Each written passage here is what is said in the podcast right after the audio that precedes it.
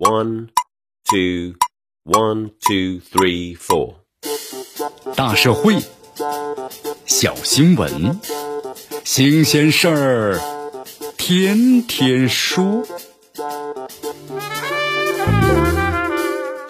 朋友们，你们好，这里是天天说事儿，我是江南。家人们，这个选品团队啊，所有人都阻止我上架，每多卖一单，我们亏的钱就更多。但是给粉丝家人们呢送福利是我们的夙愿，来上链接。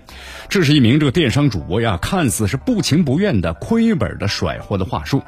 你看这段时间的媒体报道说，现在有些电商直播的主播呀，在直播间呢打起了这个情感牌，利用话术呢和演绎套路让粉丝们下单。那么在这种情况之下，消消费者购买的产品未必是自己呢真正需要的，而且呢，产品出现质量和售后的问题是屡见不鲜的。也就是说，这电商主播的戏剧化的情感动员，很容易让咱们消费者呢头脑一热就下单了。可在收货之后呢，遇到了商品的质量问题，却面临着维权难。这商品质量不行，这价格并非是宣称的最低价，这产品的售后呢，有的时候还真的是跟不上。那么这些都是主播的底气不足的之处，而承受这些损失的，最终还是被情绪带着走的消费者。现如今的话，这电商的直播间呢，早已经不是一个纯粹的商品的买卖空间，而越来越都带有呢内容输出的味道。比如说前段时间的大火的董宇辉，就是靠内容取胜。当然呢，也有些电商主播呢，在内容上输出开始走不寻常的路。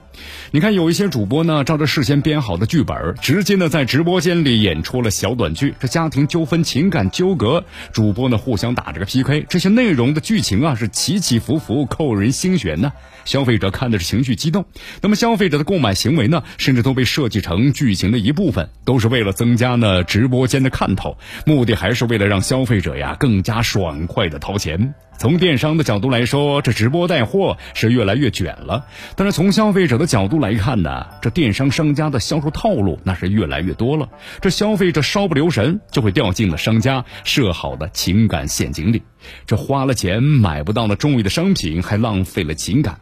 需要意识到的是啊，这主播在卖货时呢，讲究话术本是无可指摘的，但是最终掏出了真金白银的还是消费者。这也就意味着，无论如何，这主播呢都不不能够欺骗消费者。这包括呢直播间宣称的库存所剩不多，一定要马上下单啊，以及主播为了快速的变现，选商品啊不看重质量，只看重的是佣金，是卖给家人们那质量有问题的商品。这主播带货呀，虽说是电商的一种新形式，但从本质上来看呢，和电视购物还是十分的相似。而这其中呢，这商品的质量才是核心的竞争力。正如某一位这个主播所讲的，在直播带货当中啊，优质的主播加高质量的产品，这才是双向的兼顾。这主播不能够只注重了戏剧化的情感的动员，而故意的忽视商品的质量，只做足了面子而忽视了里子。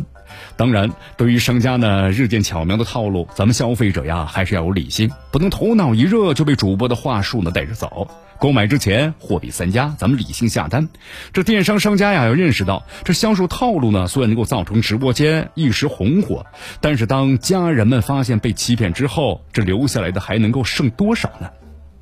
从监管的层面来看，这些在直播领域出现的新现象，给后续的行业治理提出了新的挑战。相关的部门尽管已经出台了相关的规定，但是还要呢保持对直播领域新现象的警惕，尤其是平台，那么更需要保持的关注，加强监管，不能让消费者呀陷入电商直播间带货的情感陷阱。